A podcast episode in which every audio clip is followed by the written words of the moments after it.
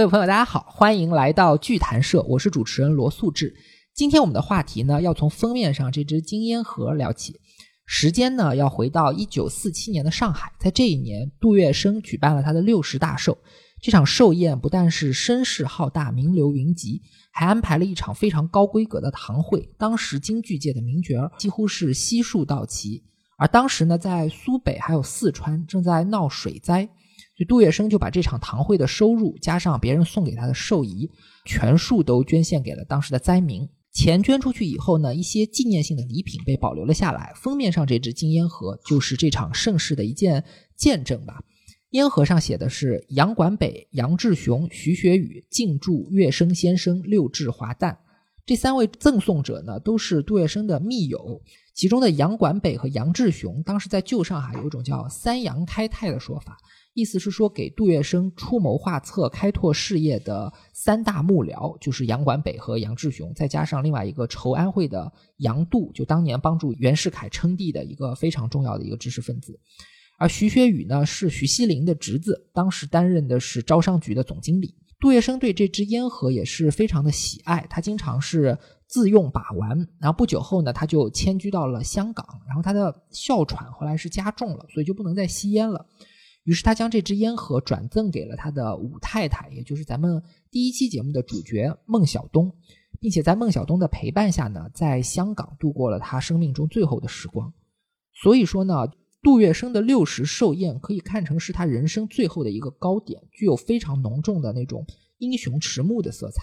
这个不但是他个人最后的一个江湖的荣光，也可以说是旧上海最后一件江湖盛事，十里洋场的繁华和沉浮的一个见证。所以就引出了咱们这期节目的主题，要由杜月笙的传奇故事去聊一聊旧上海十里洋场的兴衰。那给我们讲故事的两位嘉宾呢？一位就是我们的好朋友豆哥，豆哥对杜月笙非常有研究，而且在第一期就给大家聊过孟小冬的故事。哎，大家好。以及杜月笙的外孙金祖武先生，大家好。这里呢，就是要专门介绍一下金先生啊。金先生的母亲杜美霞女士是杜月笙第四房太太，呃，姚玉兰之女，后来呢又过继给了孟小冬。然后，杜美霞和金先生在台湾是常年管理呃孟小冬女士国剧奖学基金会，去推广京剧文化，培养京剧人才。另外，金先生的祖父金庭孙也是杜月笙的好友，当年一起在黄金荣的门下共事，后来更是管理了包括黄金大剧院、大舞台这些呃上海滩上的娱乐产业，可以说是旧上海呃娱乐圈的一个巨头吧。进入今天的主题了，我们先从杜月笙的一个称号聊起。他在旧上海被人称为“上海皇帝”，两位对这个外号怎么看呢？上海皇帝啊，其实我觉得这个可能是大家对他的一种抬爱吧。很多的人都请托他很多的事情，他也能够把大家请托的事情呢做一个圆满的处理。所以后来可能大家认为说他在上海几乎没有摆不平的，所以给了他这样一个称号。他有一句口头禅，就是闲话一句，嗯，大大小小的事儿，静听一下，然后跟着就抬头跟你说一句闲话一句，这意思就是这事儿已经办好了啊啊呃，听的人听到这句心里就踏实了。这句话可能是分量很重，搁他呢，他轻描淡写的说出来，对别人就解决了一件天大的事儿。嗯，皇帝是使唤别人办事，但杜月笙的本事主要是在于他帮别人办事。而它巨大的能量的来源呢？我认为分两个层面。第一是源自于旧上海，特别是围绕着租界这样一个非常特殊的舞台上，黑道和帮会就成为了权力和财富这些利益的纽带。那斡旋其间就能够四两拨千斤，办成很多大事。但如果说只是一个利益输送的能手，那还达不到杜月笙的地位。他凭借自己在为人处事方面非常独到的才能，得到了很多大人物的由衷认可和倾心相交，这才让他突破了人们传统上对于黑道人物认知的这个天花板，成为了旧上海标志性的一号人物。咱们今天要讲的这段传奇故事，那就从他的出生讲起吧。杜月笙的童年是怎么样度过的呢？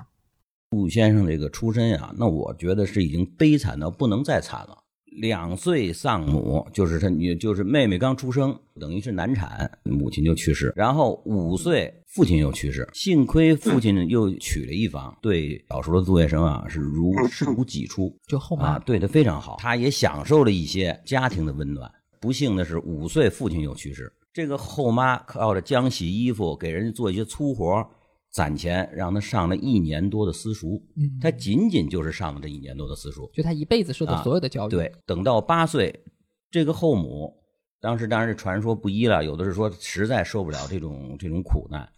呃，走了；还有一种说呢，就是当年的浦东乡下偷人抢人那种感觉吧，人贩子，人贩子给给给拉走了，反正是没没有了。从八岁开始，他就变成了一个完彻彻底底的孤儿，嗯。人家父母双亡，指着舅舅，指姥姥对他很好，但是本身就家里条件就就不好，所以他就变成了一个在社会上应该讲就是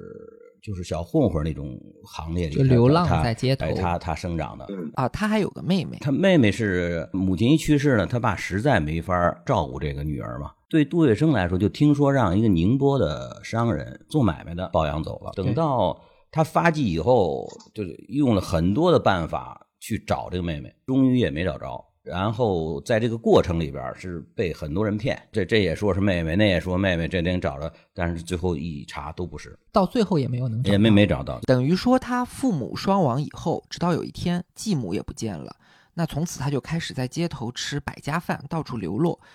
呃，一直到最后流落到十六铺的水果行，所以就说这人嘛，你要是是个人物，在哪儿都发光。他后来江湖人称就水果月生，在水果行里边。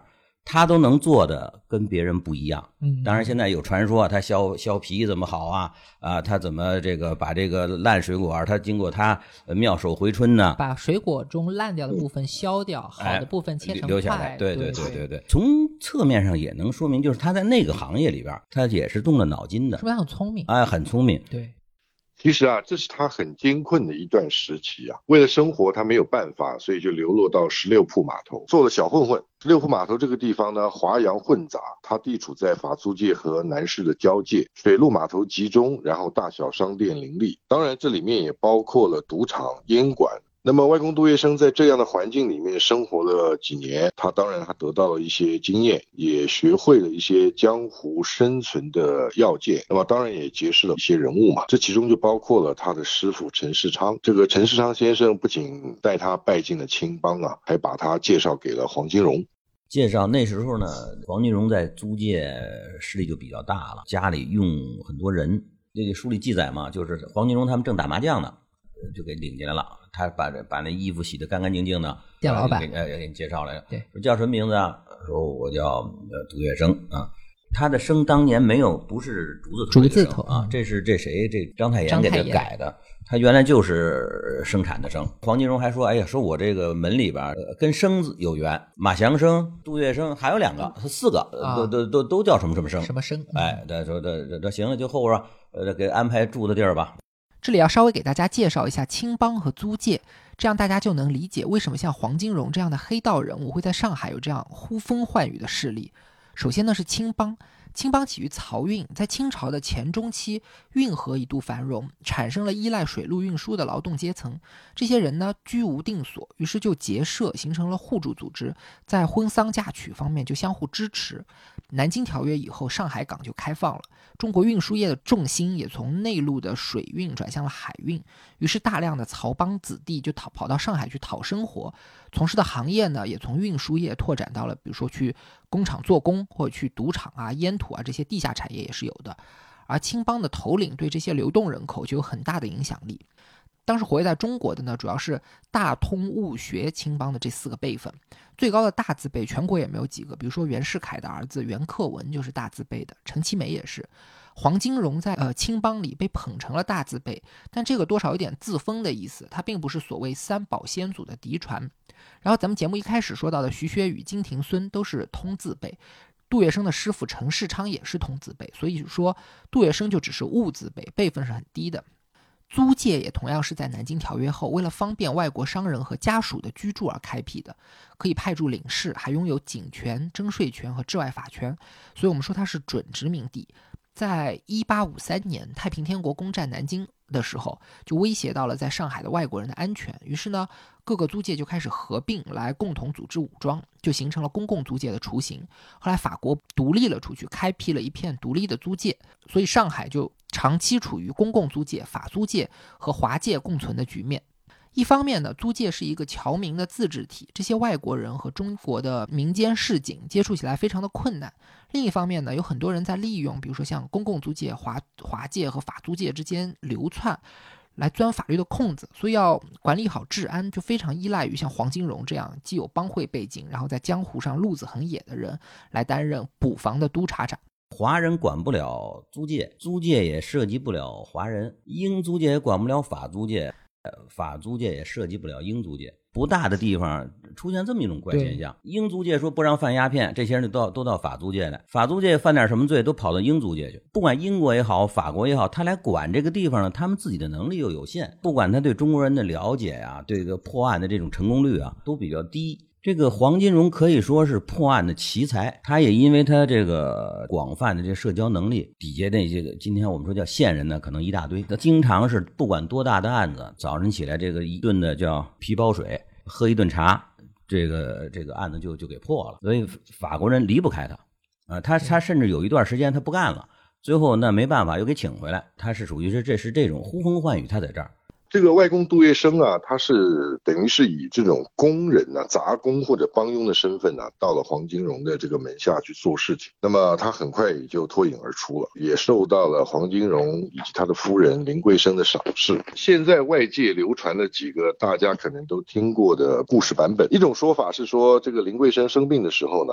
外公杜月笙把他伺候的非常细心周到，以至于呢，林桂生的一个好朋友，也就是当时法租界总翻译。的太太生病的时候呢，都把这个杜月笙介绍了过去，去伺候他。另外还有一种说法是，黄金荣跟这个潮州帮在斗法的时候呢，被劫了一袋烟土，让这个杜月笙呢单枪匹马就把这个烟土给弄了回来。还有一个说法是说，林桂生啊观察杜月笙有钱了以后啊，他会做些什么事？那他发现呢，杜月笙也没有挥霍掉，那。也不是把这些钱呢拿去买房置产呐等等，而是他有了钱以后，马上就把这个钱呢分散下去给他的一些小兄弟。所以林桂生觉得这个人呢是可以做大事的人。总之呢，以上的说法都有。那么也经过这些累积以后啊，他就得到了很大的一个提息啊，从此就不用再当工人或者是佣人了，而是能够直接参与到像赌场啊、烟馆呐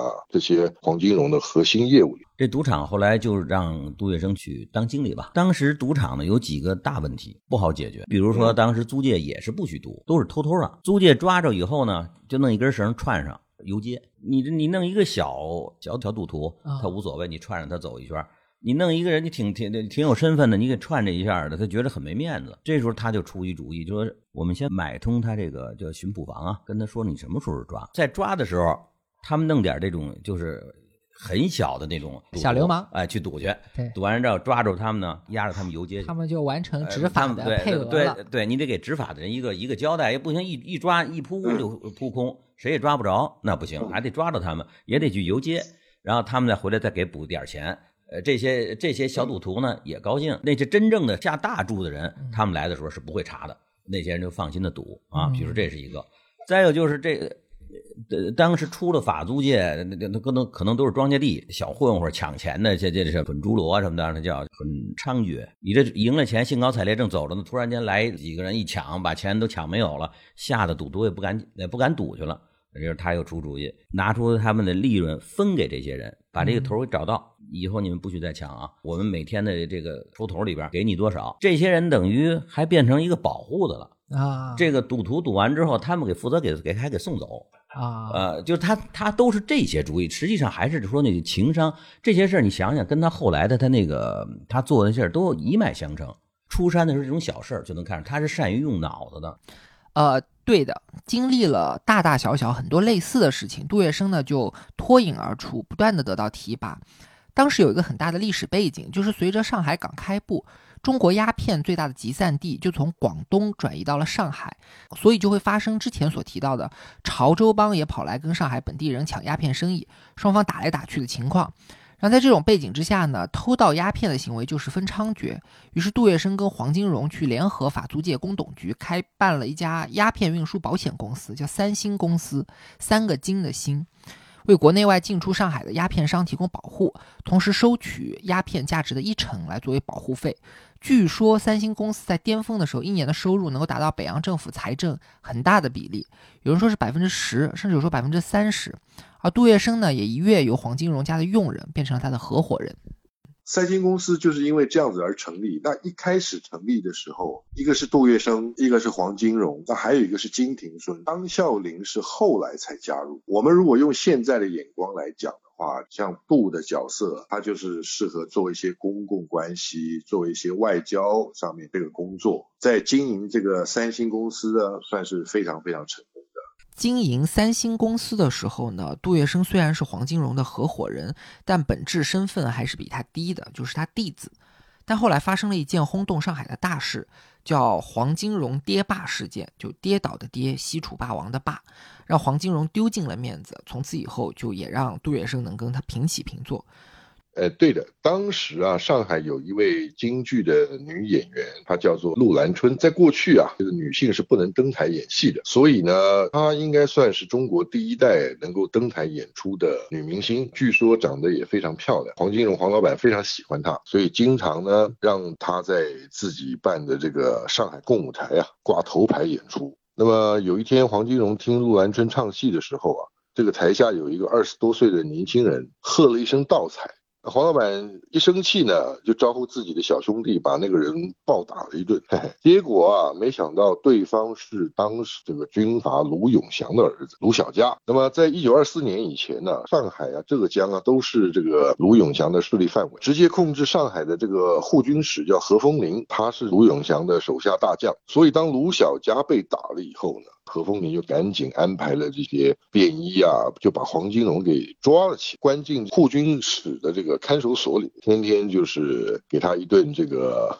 家伙吃了，就是天天打他嘛。就黄金荣被抓了以后，身边的人当然感到非常的紧张啊，都到处找门路展开营救。反正这于洽清啊是最先出面去求情的，不过对方不买账，法国普防啊也去交涉，也没有消息。最后是张孝林吧，去杭州找了这个卢永祥疏通，那也给这个何风林打了招呼。这个时候已经过了一个礼拜，这个卢小家卢大公子的气也该出了。所以这样子呢，费了一大番周折，才把黄金荣给放了出来。在这个整个营救过程中啊，外公杜月笙可以说是在背后策划了所有一切的计划。那他也从租界里的这个烟土商那里筹集了一批资金，一方面呢是贿赂何风林和他的下属，然后也通过了很多的关系啊，去平息这个卢小家卢大公子的怒火，同时也保证啊。后他绝对不会去报复。那当然最重要的，我觉得还是跟这个何风林协商啊，大家以后怎么合作来扩大这个烟土的生意，让这个何风林啊、卢永祥啊都合伙入资，这样子才把黄金荣等于说是给赎了出来。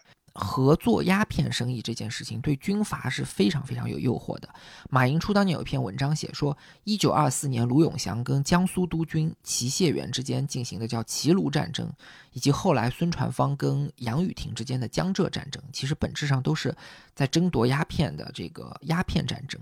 所以说，杜月笙的做法呢，就等于给了卢永祥巨大的经济利益，同时其实也有助于他们三星公司生意的扩大。呃，这件事呢，其实对杜月笙的作用在哪儿？第一，把黄金荣救出来了。黄金荣因为这件事儿，等于让那个便衣给打了一顿，这个在他那就实际上已经很丢面子了。经过这么大的波折，给他放出来了。杜月笙在后边起了很大作用，最少出谋划策，同时他还跟何风林做成这笔交易，化干戈为玉帛。拉的这些军阀跟他们一同做生意，有了更大的靠山，这个是这件事儿对三星公司有利的地方。没利的地方当然是黄金荣这一下丢人了，丢人了，哎，直接促使黄金荣呢就是破罐破摔了，我就干脆把这个陆兰春，对他干脆就把陆兰春给娶了。陆兰春这个人也是非常有意思，他就提出一要明媒正娶，二不能做小，三要管钱。那谁也没有想到，就黄金荣真的能够为了说娶陆兰春，把一路跟他走来，对他事业的。起步一直到，呃，腾飞帮助非常非常重要的这个正妻林桂生，就就跟他离婚了。杜月笙对林桂生就特别好，到最后他到了香港以后，还让儿子回来，就专门来看这个林桂生。林桂生就是在这件事上，就怎么劝黄金荣就不听，非要离婚不可，要娶这个陆兰春。我想，这个黄金荣也觉得已经闹成这么大的风波了，娶了算完事儿。这也确实跟林桂生的这个发迹啊有这么大的关系。就林桂生对黄金荣的帮助那么大帮助太大了。所以这谁呢？这个杜月笙就劝千万别离，他那边是铁了心就非离不可。林桂生就说是个人物嘛，要了五万块钱。那他哪儿帮忙是帮助这个黄金荣是五万块钱的事儿呢啊？拿着五万块钱走了，不回头的就走了。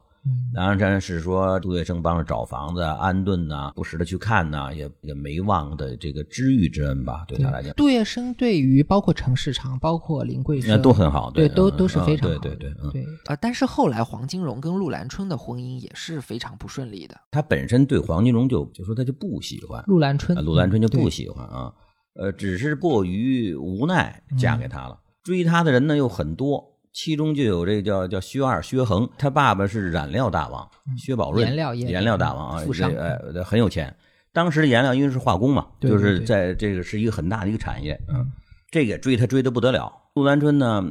也对薛恒印象。就是不错，好啊。后来出了一件事儿，当时在轰动华北有一个大案子，叫林城劫车案。当时车上坐了好多国外的领事馆啊，像今天就就就就就这些人，好几十啊，外交人员坐了好几十。结果到了这临城，让当时山东这个土匪给劫了，劫把这些人质全抢的叫暴毒固。给抢抢到那上面去了，匪首叫孙美瑶嘛。北京那政府就找去谈判，孙美瑶说谈行，我也不跟政府谈，非得黄金荣来。你就可以可想而知，当年黄金荣在这种京沪这这条线上对影响力，让他来谈，就他就觉得他们才可能有道义上对他那种支持束缚啊，在在他那种心里边，这黄金荣突然间就来了这么个差事，赶紧就张罗着买脸盆呀什么的，这这什么毛巾呢、肥皂啊、慰劳品啊，就得上山去慰劳啊。他就去慰劳这个功夫，这陆兰春。跟着这个这个薛恒跑了，等他这慰劳兴高采烈回来，他觉着帮着解决了一件大事儿，他回来了，家空了，不不是说东西空了，钥匙什么全没了，他那些文件呢，全全全光了。杜兰春给拿走了，又提条件，又是杜月笙帮他这个忙，就把这事儿给平了。就是杜月笙帮黄金荣黄金荣的忙，哎，把这谈判，谈把这件事抹平掉，把那东西赎回来，同意离婚。总之，经过了爹爸事件和陆兰春的婚姻的一番折腾，这两件事儿，黄金荣呢就正式退二线了。上海滩从此就变成了杜月笙、黄金荣、张啸林三个人平起平坐的局面，并称叫三大亨，也叫三大文人。可以说，这个时候的杜月笙应该已经是租界里最呼风唤雨的人物，达到了刚才说嘛黑道人物的天花板。但其实他没有沿着黑道的道路继续走下去，而是开始设法说脱离黑道生意，把自己给洗白。为了洗白呢，杜月笙他最早进军的是银行业，他首先筹办了上海中汇银行总部，中汇大厦就是今天过去的那个上博上海博物馆，那楼也非常漂亮。杜月笙他担任董事长，黄金荣、张啸林还有那个金廷孙分别就是常务董事啊、董事、监事这些职务，而且。杜月笙跟金融界的关系是非常密切的。除了中汇以外，他担任过像中国银行、交通银行、浦东银行、国信银行、亚东银行，要不就是董事长，要不就是董事。他当时出任呃中国通商银行的董事长，还是孔祥熙的极力推荐下出任的。接着呢，他又开始进入了证券交易所，就上海证券交易所以及纱布交易所担任董事。其实跟现在差不多，就企业要发行股票都要经过交易所的核定，所以呢，通过这些身份，他在工商界的影响力就更大了，逐步被推举为各种各样的像纺织厂啊、面粉厂的董事或者监事，还有轮船公司这些产业。然后呢，在像粮食、纺织这些同业会去担任会长。那杜月笙对慈善事业一直非常热心，像在齐鲁战争时期，他就组织了难民救济会，而且他重修了上海的城隍庙，作为一个乞丐收容所，这个是他修的。然后我看过一份资料，是他自己给自己核定的一个简历，上面有六十多个主要头衔，但他自己经常在一生之中最得意的一个头衔就是红十字会的副会长，那会长是蒋介石。另外呢。杜月笙善待知识分子的故事也是广为流传，就既对这些知识分子好，又要顾及他们的面子。比如说，像章太炎，他要给章太炎送钱，就偷偷摸摸的把那个银票就就折成小块儿，喝茶的时候压在茶杯下面。然后要给张世钊送钱，就雇他做自己的律师。其实杜月笙有律师，就是为了给他送钱。所以当时黎元洪的秘书长叫饶汉祥，给他写了一副对联，叫“春生门下三千客，小渡城南五尺天”。上联就是把它比喻成战国时候的春生君，散尽千金，广结社会上江湖上的朋友。下联呢，典故就是说，唐代有句俗语叫“城南为杜，去天无尺”，意思是说，当时唐朝的贵族韦家和杜家跟宫廷的关系很近，离皇上只有五尺远。这就是形容杜月笙跟当时最有权势的军政要员关系密切，像蒋介石啊、张学良啊、段祺瑞啊、孙传芳啊、张宗昌啊、卢永祥啊、齐燮元啊，这些人好多人互相之间是对头，但他们跟杜月笙的关系都非常好。那上海被称作叫做生城，其实就是源自于春申君的封地，而下联的小杜呢，又扣上了杜月笙的姓氏，所以饶汉祥的这个对联写的太巧妙了。其实我觉得他对于知识分子的这个尊敬啊，跟他从小成长的背景有关系，因为他自己没有念过什么书。至于您刚刚有提到他后来为了洗白，刻意去结交一些人，我觉得这个都把他看得太浅了。就像他曾经讲过，别人存钱，他存交情。你有这些钱，你要真的用过它，那才表示你真正有过这个钱。我也不觉得他是要刻意的要展示给别人看，他要诚心跟那两个大亨有什么不同。我们看了很多的材料啊，嬉笑怒骂的对当时上海滩的那些大人物啊，陈巨来写的那个书，嗯啊，安持人物安持人物所记，包括陈定山写那个，他对这个每个人物他都有一些。评价评价不一定有的时候都是那么正统的那种评价，可是啊，所有的评价没有一个，我就至今在当年的就是民国的文章里没有一个看到对杜月笙有什么褒贬的，就跟他同时相交的人是没有对，就是说说他这块做的不好，那做都没有。我我觉得我们今天要是来聊这个天就应该是把污名的那个污去掉，把溢美的溢字也给它去掉，就是怎么样还原他在当时那个时代下。用我们的理解来还原真实的这个这个杜月笙，像我们从小啊就听外婆跟妈妈就有说嘛，就是说杜家有庭训，以前外公交代下来，我们不做锦上添花的事，只做雪中送炭的事，这是第一个。第二个就是杜家人绝对不做官，为什么不做官呢？因为做了官就没办法做人了。对，说到庭训，其实。底层出生的杜月笙，到一九三零年代，可以说已经是彻底的光宗耀祖了。这个时候，能代表他人生达到巅峰的一个标志性事件，就是给他的家族修建了杜氏祠堂。对这个杜氏祠堂啊，它是从一九三零年开始破土兴建，那地点就在这个浦东高桥的家乡，到三一年落成。当时呢，就举办了一场轰动全上海的这个落成典礼，规格非常非常的高，排场也非常的大。按当时上海的说法呢，不敢说是绝后啊，那至少是空前的。那他们也有说，就是跟上海的巨富啊，这个犹太人哈同和盛宣怀的丧礼可以比，所以是并称三大盛事啊。当时啊，是这个。文化界有一位数一数二的大人物章太炎先生，给这个外公啊撰了一个《高桥杜氏祠堂记》，他把外公杜月笙啊奉为三国时代消灭吴国的名将杜预的后代。杜预呢被称为杜武库，所以给他提的匾额啊就叫武库世家。那么当时的党国要人和在野巨头啊，他们送的匾额也非常非常的多。那当然，当时的蒋介石以总司令的名义送了一块孝思不愧的大匾。那么还有于右任先生也亲自提了源远流长。那个吴佩孚先生送的是武威世城。当然还有很多很多党国要员、各地军阀哈，段祺瑞啊，甚至于班禅喇嘛也都送了匾额。这个典礼的仪仗队伍是由几万个人组成的，绵延数公里，而且可以说是八国联军。有法租界的人，公共租界的英国人的马队，还有这个工部局的军乐队，当然还有上海警备司令部啊、公安局的乐队啊，以及各种慈善团体的军乐队。特别值得一提的就是说啊，当时啊，中国的武装的部队军警啊，在租界是绝对不允许通过的。可是为了给外公杜月笙先生祠堂落成这个盛世捧场啊，在祠堂开幕的那天，特别破例，就让这个全副武装的部队整队鱼贯而过。可见得当时租界的人呐，对这个外公杜月笙啊是非常给面子。那么还有就是最轰动全国的，就是祠堂落成的三天，日夜开演六台的堂会戏，这个是当时京剧界啊最为辉煌的一个盛事。像四大名旦、四大须生，除了这个余淑妍先生因为身体不好没有办法来，其他几乎都到齐了。那么这件事情直到今天呢，还常常被这个我们京剧票友啊津津乐道。修建杜氏祠堂呢，可以说是杜月笙在。社会名望方面，用他自己的话说，就是场面上达到了一个巅峰，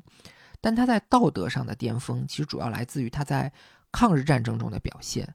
呃，是这样，从杜月笙青年时期啊，他就有这个国家的情怀。比如说一二八淞沪抗战，这是三二年啊，表面上争端是跟十九路军的驻军，呃，包括张发奎的部队。张发奎当时在民国都是那是铁军嫡系部队，杜月笙当时是前务，都是拆了他中汇银行的电话送给张发奎的这种防弹车。这张发奎一直到三七年全面抗战还用着这辆车呢，在云南，这是以杜月笙个人名义捐赠的。到了全面抗战以后，当时日军要顺长江，直接要打到南京，国民党没办法嘛，只能用这咱们叫自残战术啊，就是沉船阻隔长江。积极响应的又是杜月笙。杜月笙当年是大达航空公司，就跟你开头说的那个杨关北，就是大达的总经理。沉船，他先带头沉，他又是轮船公司的，他又是理事长，他就别人就说，哎呀，说你看你这个船这么沉，可惜不可惜？他就说，那我是理事长，我不带头沉，谁沉呢？当然后来出现了王俊他们那个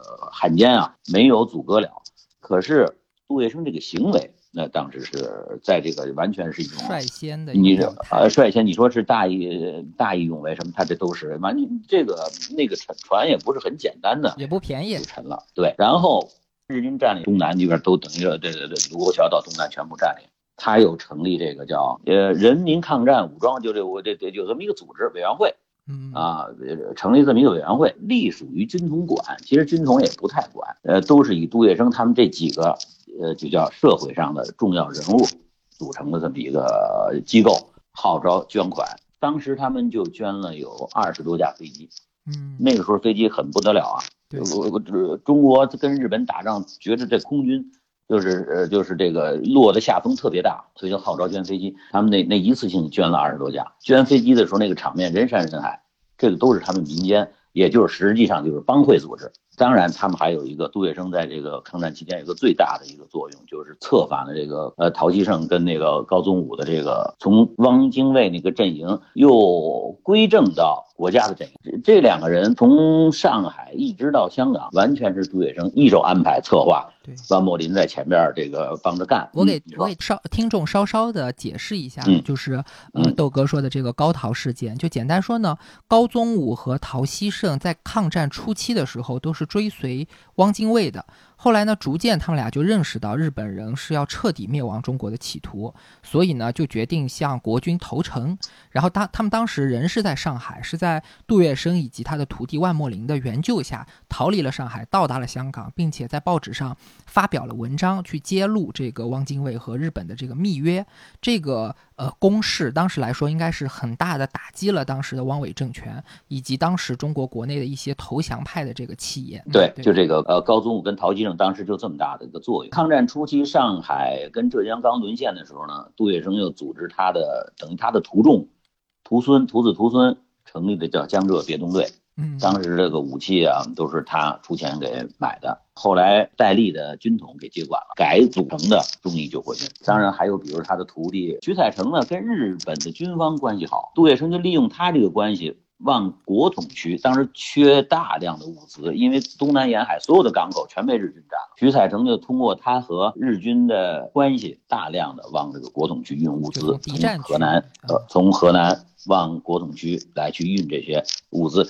呃，那至于说呃在这个过程里边，就说在大义的问题上。日本人对杜月笙的拉拢就特别多了，比如说当时日本的一个参谋长叫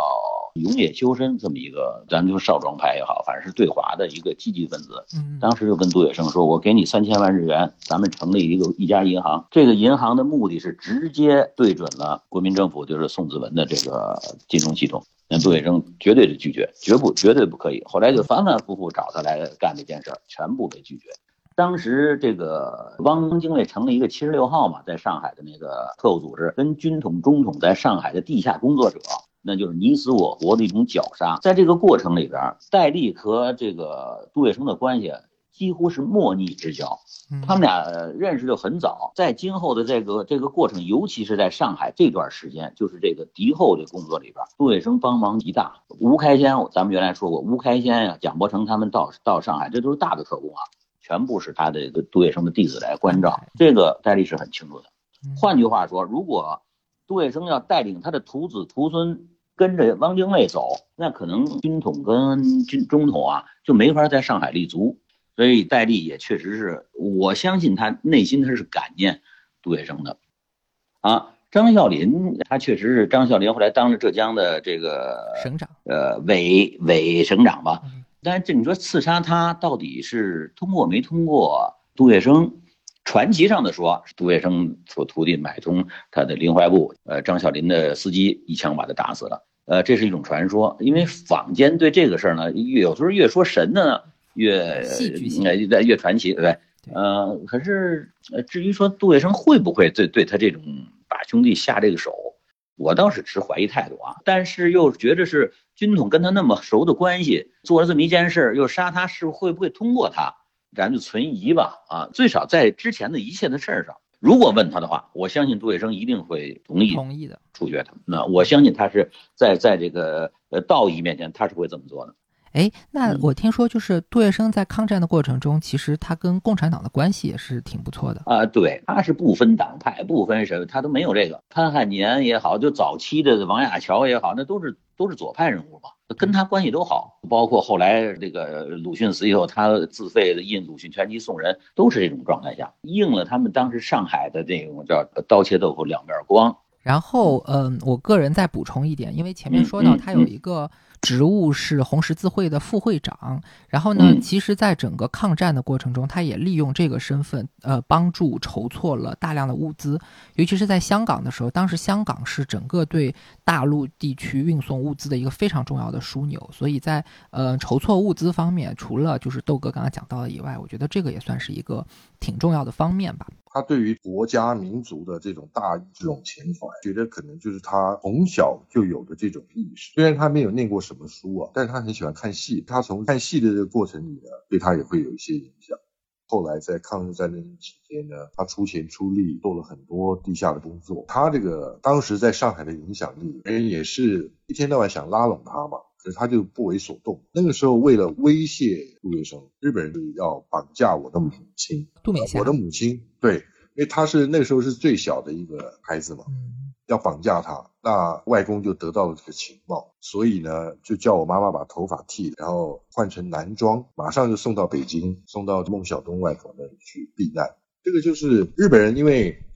软硬兼施嘛，他已经威胁利诱都没有用，所以最后想要用绑架他的子来威胁。还好外公跟这个情报体系的关系也是非常密切，所以他得到了这个情报，马上就把我母亲送走了。啊，这么一段故事。所以杜月笙在抗日战争期间。一方面给前线是筹措物资，然后一方面组织敌后工作，以至于家人的安全都受到了威胁，可以说是为抗日战争立下了汗马功劳的。所以咱们第一期节目的嘉宾万博鳌大哥在书里说，他虽然不至于能被称为抗日英雄，但说他是抗日义士也是无可厚非。但是呢，在抗战结束后，当杜月笙回到上海的时候，并没有像很多人想象中的一样衣锦荣归。当时就有人认为他会被任命成上海市的市长，但结果呢，他不但没有得到这个职务，还被他过去的徒弟吴少树用打黑的这个名义，在上海到处贴标语、发传单，给他穿小鞋。杜月笙当时认为说他应该去当上海市长，可是蒋介石另有安排，杜月笙好像心里很不平衡啊，很生气。其实没有这种事儿，没有这种事儿。抗战胜利以后发表的这个上海市市长是钱大钧先生。钱大钧先生是当时西安事变时候蒋介石的侍卫长，为蒋介石挡过子弹。钱大钧先生跟外祖父杜月笙，包括我们金家都是非常好的世交。再加上就是我刚刚前面有提到，杜家的一个庭训就是杜家人绝对不做官嘛，不同意做官的人，他怎么会想要去争取这个上海市市长？这个是绝对没有的事情。我觉得这个都是谣言了。这个谣言的这个来源呢，包括像大家后来都知道吴少树的事情，我觉得可能跟蒋经国都有关系。这是我的了解。对于一些弟子啊、故旧啊，对于这些家里的门客来说呀，那肯定是希望他在在这个政治上在政治上，对对，有有再进一步影响。对，这个杜月笙当年的影响呢，他是刚才我们也说了，他是在租界、华界，呃，军阀混战，他在这一个在这么一个社会环境下，但他其实已经有军职了，这个时候。呃，那军职他从二七年那时候有了，给了一少将，那就是虚虚虚的，他等于穿着那照了一张照片，他自己也对再再就没有呃没有正式的担任职务我相信从他内心来讲，或者从他的这些朋友来说，也觉得他对于抗战有功，都觉得他应该有有一个什么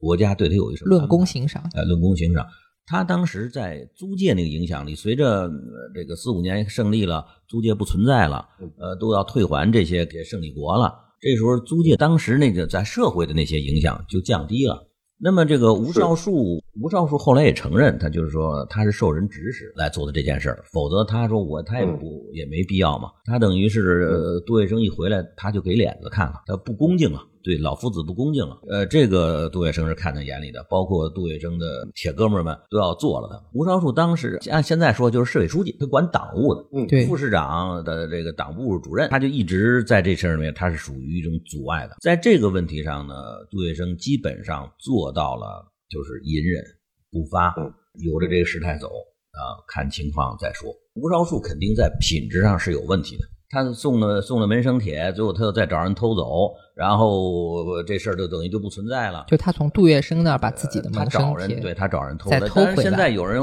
有人猜测是万木林偷的啊，因为当时上海就他管这事儿嘛，就是这个胡旭武的那个那个叫那个回忆录里，基本上很清楚的指向就是万木林，他对万木林好像不太感兴趣。最主要也是在当时上海管着这个杜家的就是万木林，那这东西怎么就没了？当时万木林又管的是军统、中统啊，什么到上海的这地下工作者都归他这照应着呢，他跟这些人都熟，就怀疑是他，要不怎么就会没有了？主要是这时候这个吴少树就为了撇清这个关系，当然最后不了了之了，他也也也也没有什么作用。这里边还有一个斗事儿，就是这个吴少树自己也不干净。有一个当时在汪伪时期的一个叫管税务的，那很那个很有钱啊，叫叫邵世军。他一个弟弟很有名啊，在咱这个美术界很有名，这是叫邵群美。嗯，后来还跟像美丽美美国那记者什么的作家，就是这个。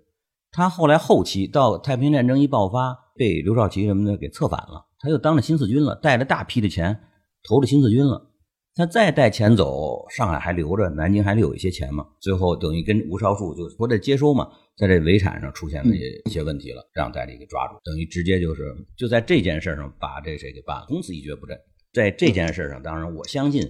杜月笙对戴笠也是很感激的，所以戴笠最后死的时候，杜月笙很悲痛。这件事情就是吴少树和杜月笙的对立，从本质上来说，还是杜月笙在国民党眼里的这个地位发生了改变。因为以前来说的话，就是上海是一个存在租界的环境，所以国民党他经常是要通过杜月笙去去做一些事情，去斡旋一些关系。但是呢，随着就是抗日战争的结束，结束租界已经被取消了。嗯，那整个上海过去我们说的，不管说黑社会也好，还是说帮会人士也好，他们这种生存环境对生存在夹夹层里的这种这个社会阶层，他就需要正规的这种政府来去接管。那其实就等于给杜月笙的这种八面玲珑也好，他的这种能力也好的这个土壤就消失了。蒋介石本人还是有丰富的这种跟帮会人士交往的这种经验的，嗯但是呢，你到像蒋经国这种就是第二代的国民党的这种人，他已经是对于帮会的立场啊、态度啊，已经是非常鲜明的负面了。所以像吴少树。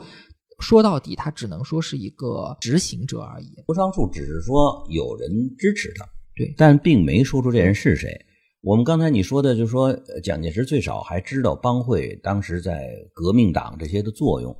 蒋经国可就完全没有了。他二十年代初就去了苏联，没有这份感情。到了三十年代末才回来，然后回来就到了江西，等于做那个模范赣州吧，他在那儿当专员，跟着就抗战，就这，他对帮会应该没有感觉，他脑子里可能真是更多的就是这个军警宪特这些来，呃，对。呃，来来来来来统治国家，再加上租界的没有了，他们这种叫纵横捭阖的空间哎就没有了，对啊，杜月笙他刚回上海的时候，当时的状况只是被冷遇，给他穿小鞋呢，也是通过他当年的弟子来给他穿小鞋。但是等到后来在上海滩打老虎的时候，他跟蒋经国之间的矛盾，某种程度上可以说是就是被激化了，或者你说这个蒋经国是不是刻意来找他的事儿？我觉得也不一定，不见得啊，嗯不一定。他就是当时他风风火火带着这个这这个队伍就去了，带着团队就去了，要干出一番事业来，要改变那个币制。他是没改成，他实际也改不成。就算他改成了，也起不了作用。可是他当时要做一番事业嘛，呃，这时候他碰到谁？不光是这谁嘛，他当时也孔令侃他不是也干了嘛，都没干下去。嗯实际上盘根错节的这些关系，他这一个咱们就太子党啊，他也不一定能弄得了。蒋经国在上海打老虎的故事应该是广为人知，但我还是简单介绍一下。就是抗战结束以后呢，国民党治下出现了极其严重的通货膨胀，物价飞涨。蒋经国就在这种情况下受命到上海去督导金融。当时很多的大官僚、大资本家都在囤积物资来哄抬物价，所以蒋经国就要抓几个典型来打虎立威，以至于呢就把杜月笙的三儿子杜维平给抓了。杜月笙为了搭救儿子，就说：“嗯，你办我儿子没有怨言，但你如果有心要查上海这个囤物资的黑幕，那你一定要查扬子公司。但是扬子公司的老板孔令侃跟蒋经国是表兄弟，跟孔祥熙啊、宋子文啊、宋美龄的关系实在太深，所以也权衡之下，打虎的事情就不了了之了。就我的了解，豆哥讲的对，他其实主要不是针对杜月笙，或者是针对我的舅舅，嗯他的对象最主要还是孔家跟宋家。可是就像豆哥讲，他谁也动不了。可是他会要针对杜月笙呢，这个是有一个指标性的意义在的。这个是以前我也听过一个长辈说，蒋经国为了要有所表现，他势必要能够掌握上海，掌握了上海，他在经济、在金融上面，他才能去进行他想要做的事情。毕竟江西赣州那个那个也是只是一个小地方。那我后来也有听过。外婆也有跟我说，蒋经国对于像外公这种出身的人是非常轻视的。外婆他们舅舅阿姨后来到了台湾以后，之所以非常非常的低调，我觉得跟蒋经国也是有非常密切直接关系的。嗯，那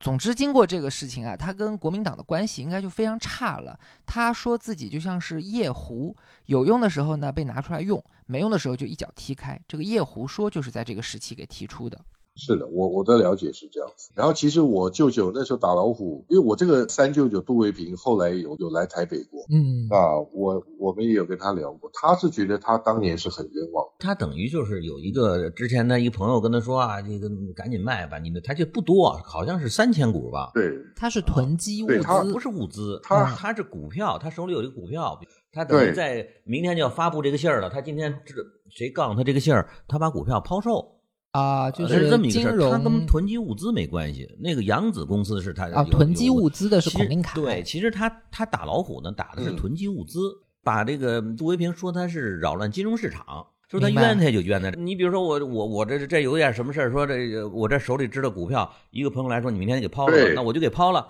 那他非得说你们这是有什么？杜月笙他知道这么多的这个商业秘密，他肯定告诉他儿子了，他儿子就给抛了。抛完之后，对这市场你压了一下嘛，我今天听两位讲说，这个故事其实不是像大家认为的那样，蒋经国他是指向了杜维平，结果被杜月笙牵到了孔家身上。其实蒋经国他心里很清楚，他要办的就是孔家、宋家，但是呢，他不能直接下手，所以他就先用杜维平来敲山震虎。他当时要改改对这个币制嘛，弄这个金圆券，呃，正好你出现这么一个对抛售股票，一啊个就你负面典型对对，你就来吧，就被抓啊典型。他正好他赶上了也是啊，所以我舅舅就说了，他觉得他很冤。我我这里可以提供一个很真实的一个消息，当年真正在杜家有囤积物资的人确实是有，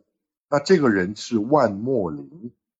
这个是我的外婆跟我的母亲还有我的阿姨都非常清楚的事。我阿姨在接受凤凰卫视访问的时候，她也有提过，因为万莫林很多人说他是杜家的大总管啊，其实不是。呃，万莫林的地位没有这么高，可是他有一个特长，就是他的记忆力特别的好。只要外公要打电话给谁，所有人的电话号码全部在他的脑筋里，然后他基本上就是跟在外祖父旁边，帮他提皮包啊。他们好像是有远房表亲的这种。好像是平是辈表亲。啊，可是他自己自降对对，里叫爷叔然后也因为这样子有这个远房亲戚的关系，所以特别招呼他。杜月笙对他好，也跟他在抗日的时候啊给他抓了这段时间有受过关系罪啊，是呃老虎凳为国辣辣椒受过罪水给他灌了一顿。呃，万墨林作为嗯杜月笙的亲信，其实一度是被日本人俘虏的，而且当时是一顿一顿什么嗯老虎凳酷刑招呼。呃，他是这样，就是当时国民党派到上海的那些大的特工，等于先到香港见了杜月笙，杜月笙给他安排在上海的这个从上船就开始，一下船就谁接，住的哪儿，然后他就号召他所有的途众要听他的指挥。敌后蒋工作蒋伯成的徐悲鸿不是还给蒋伯成什么伯成将军什么，就是这个就这蒋伯成，后来蒋伯成给抓了，这谁也给抓了。万莫林，他的好处是真扛住了打了，对，就是他在呃被日本人俘虏的阶段没对他抓宪兵队去了。对没有那个时候屈打成招。那个时候对对这种军统的人呢，那打的就不得了啊。所以他这件事，万莫林这下使得杜月笙对他好，对为国家出力了嘛，受了受了皮肉之苦了。对对对对呃，政府也觉着，你看他当时后来这些接收大员全回来了，他当时帮了忙了，他最后他当了这个中央委员了嘛，实际上就是他他他有这个。呃可是，确实杜门里边，尤其我是看那个胡旭武的那个，对他基本上不不是很感兴趣，评价不是很好，甚至于不是说嘛，就觉着吴超书那个文件都是他给偷的，都是他给偷的啊。他后来，呃他这边是当了中央委员了，然后他还是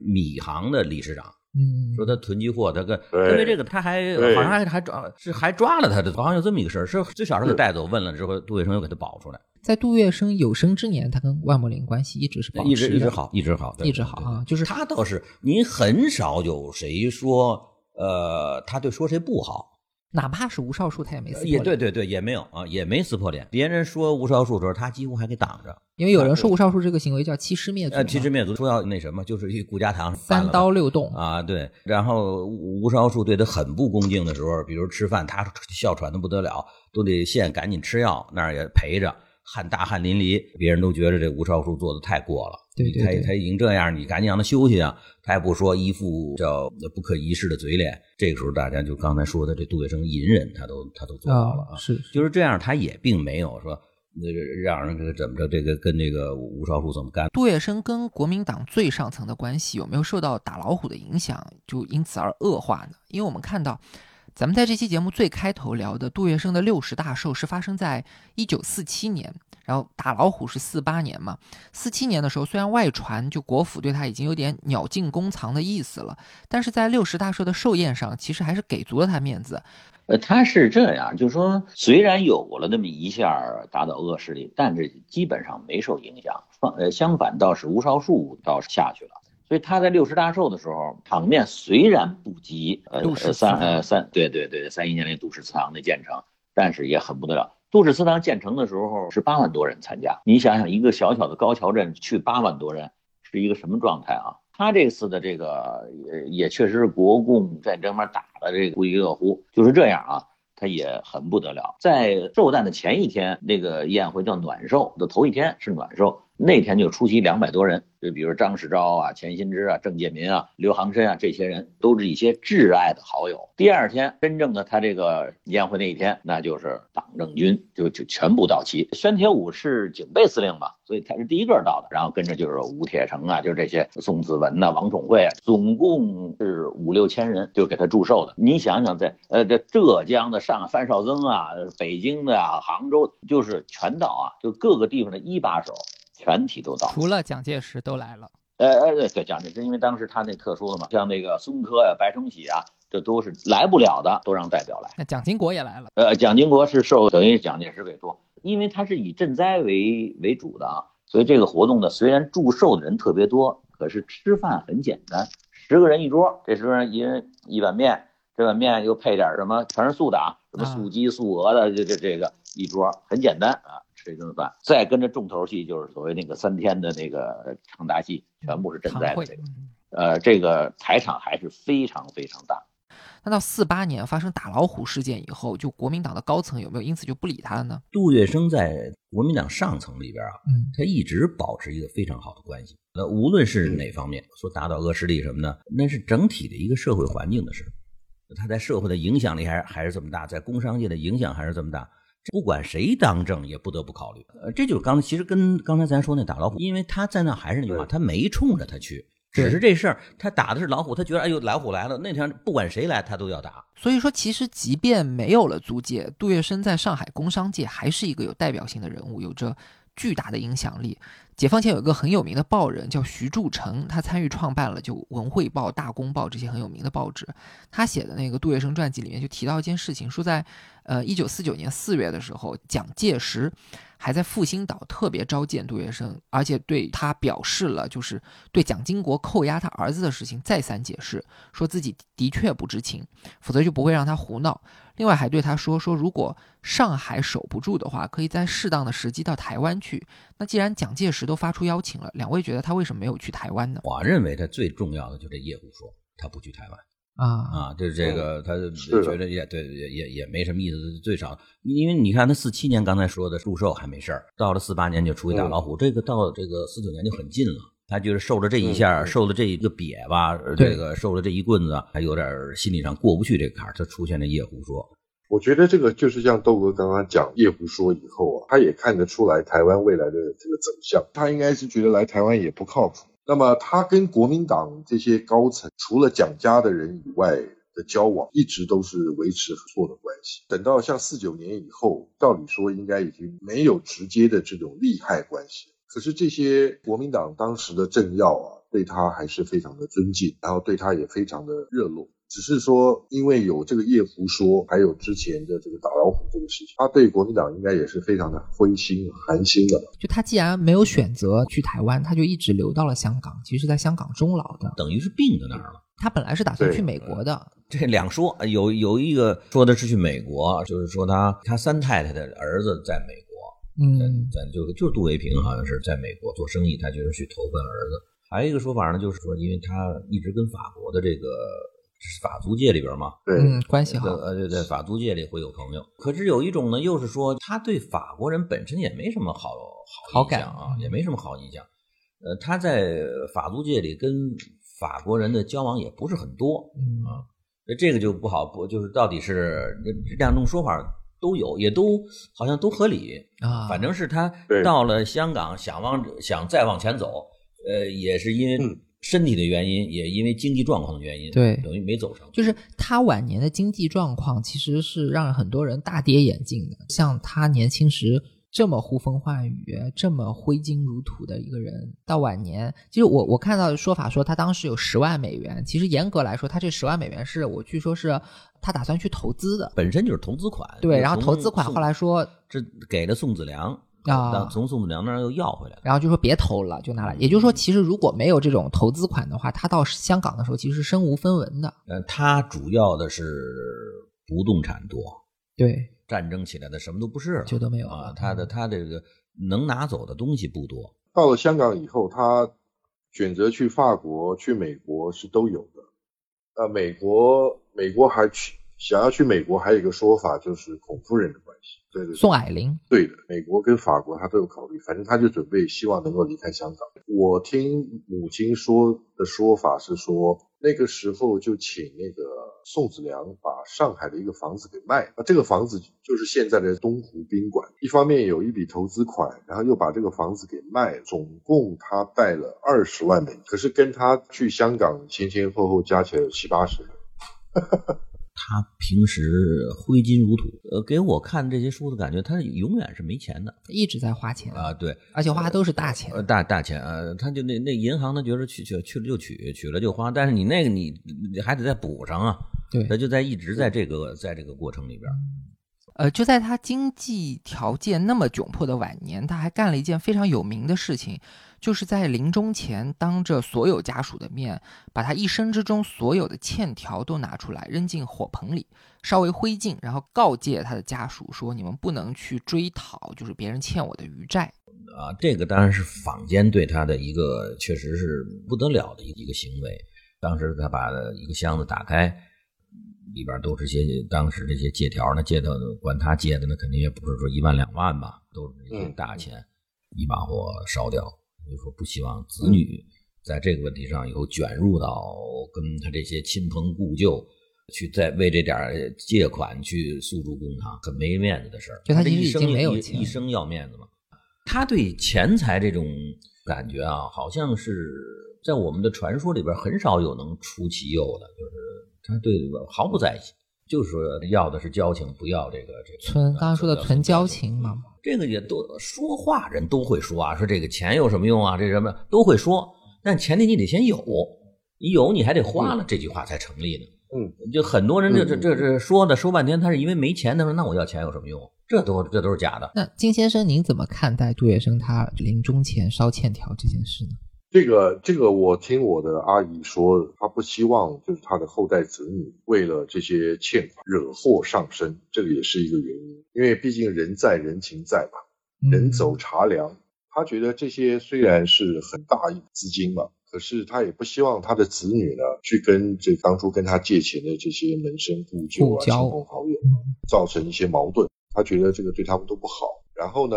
也怕就是说会给这个后代呢带来一些灾祸。因为这些借条有很多都是当时党政要员、达官贵人，对达官贵人。然后我们从这件事情上的观察，也可以理解到他的人格特质确实是跟一般人不一样。其实他的思想是一脉相承。我听母亲常常跟我讲，她也从来不会为了什么原因刻意去讨好一些人，从来没有的。就我的了解，她最后在最辉煌的时候，她总共有一百七十二个头衔，一百七十二个头衔就是包括了上海所有的行当，就是你只要讲得出来的，对对，他们已经是渗透在上海的方方面面。对对对，我觉得两位对烧借条这件事情的解读非常到位。这事儿呢。有两个层面，第一就反映他一个轻视钱财，但是极爱面子的特质，就自己死了，子女找去跑去找朋友要债，把交情就弄得不好看，丢不起这个人。第二层呢，他也有更深的衡量，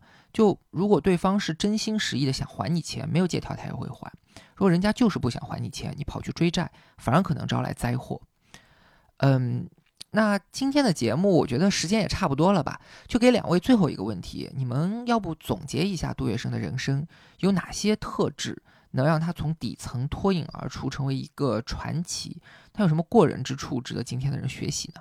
嗯，这个杜月笙的一生啊，他确实是一个传奇，特别有励志的这个作用。你说他形成这种独步天下的人格魅力啊，我想可能有两个方面。第一个是天性，他本身有这种天生的心理素质，不是每个人天生都是一都是一样的。但是第二，后天影响就是他本身起身于草莽，家境贫寒，穷的不得了。他只读了半年书，可是呢，他又喜欢听书，他喜欢听戏，书里跟戏里的这种侠义人物啊，可能对他的人生有很大的影响作用。另外呢，他崇拜文化人，喜欢结交文化人。或许就是跟这些人的交往里边，他受到了潜移默化的影响。这儒家文化其实精髓啊，我倒是觉得就几个字：仁义礼智信。这几个字被他深深的体会到了，而且践行中了。他在生活的各个方面都把这五个字作为他人生的恪守。这五个字呢，又是中国人啊理想人格中的最高标准。谁你想这仁义礼智信有一个就不得了了，如果你五个你都占全了，那不就是完人吗？中国人都希望自己做成这样，呃，就是虽不能至，也心向往之吧。他恰恰都做得很好。这个时候就在那个特殊的时代背景下，鱼龙混杂，他就显得与众不同了。那么说，我们今天聊杜月笙，或者说是研究杜月笙，我觉得最现实的意义也就应该在这儿。谢谢斗哥。那金先生，您也说说，您对杜月笙总体上是一个什么看法？这个外公杜月笙啊，是从最底层贫苦出身，他的一生经历交往的人物啊，三教九流都有。他最让人敬佩的一个地方，就是说，他今天不管你的出身是什么，不管你当时的地位身份是什么，他都一视同仁的给予尊重，而且他是打从内心的去尊重这些人，他也不会看不起任何人，他也不会因为你是什么权贵呀，他就特别的去巴结你。所以我觉得这是他一个很重要的人格特质。我这里可以分享他一个小故事。我的母亲啊，以前曾经跟我提过，她曾经问过外公，就是您这一生呢，做了这么多的事情，那么你自己最觉得有成就，或者是你自己觉得最感动的一件事情？外公的回答是说，他曾经有一次到苏北去，那个时候好像是也是因为有什么灾难吧，他这个赈灾完了以后，他特地到当地去看一看。他说他从火车到了那个火车站以后，他下来，当地来。迎接他的老百姓啊，是跪在火车站的四周啊迎接他。他觉得这一幕让他非常非常的感动，他也觉得他的这个人生啊非常的欣慰，他也觉得这些老百姓太看得起他。在他的一生，因为他从最贫困的这个社会底层啊一路这样走来，我觉得他对于做人呐这两个字看成是他一生最重要的事情。我想这是我对他的简单的一个看法。感谢金先生，也谢谢两位今天给我们带来这样精彩的故事。今天的人们对杜月笙的评价是趋向于两极的，就有一些人觉得他是黑恶的典型，有一些人呢就把他捧成仅次于鲁迅的鸡汤大师。那豆哥之前说的很对，我们今天聊他的时候呢，尽量就要做到既不要污名，也不要溢美。我觉得杜月笙从街头混混到上海皇帝的传奇经历。离不开旧上海这样一个非常特殊的历史舞台。开埠以后的一百年里，上海它其实经历的是一套前所未有的这种秩序不断被建立、被推翻、再平衡的这样过程。各种殖民者、军阀、革命党人、帮会分子，你来我往，此消彼长。那在这个过程中呢，法律是靠不住的。在没有法律的时候，人有两种选择：一种是按照丛林法则，就比谁的拳头硬。第二种就是像杜月笙一样，用人情世故去解决问题。什么是人情世故呢？我觉得去掉其中肤浅和庸俗的成分，人情世故的核心就是讲道理。虽然杜月笙的道理很朴素，就像刚刚说，很多是京剧啊，然后呃评书里面听来的，他道理有时候也很野蛮，他做过一些血腥的事情，咱们今天隐去没有讲。但最起码他有道理可以讲，有规矩可以守。在没有法律的时候，我跟你讲道理。这就是我认为很多人相信他、愿意跟他共事合作的原因。所以说，今天的人到底能从他身上学习什么？我觉得他是旧时代的人物，自己也在时代里彷徨挣扎。他的生活环境不会再出现，他天生的才智呢，别人也没有办法轻易去模仿。他也做过一些今天看来不怎么正确的事情，但更不值得去学习。所以我觉得今天的人如果一定要从他身上学点东西的话，那就学讲道理这件事情，哪怕。面对地位比自己低的人的时候，也尽量做一个讲道理的人。那么今天的节目就到这里了，非常非常感谢大家的收听，我们下期再见。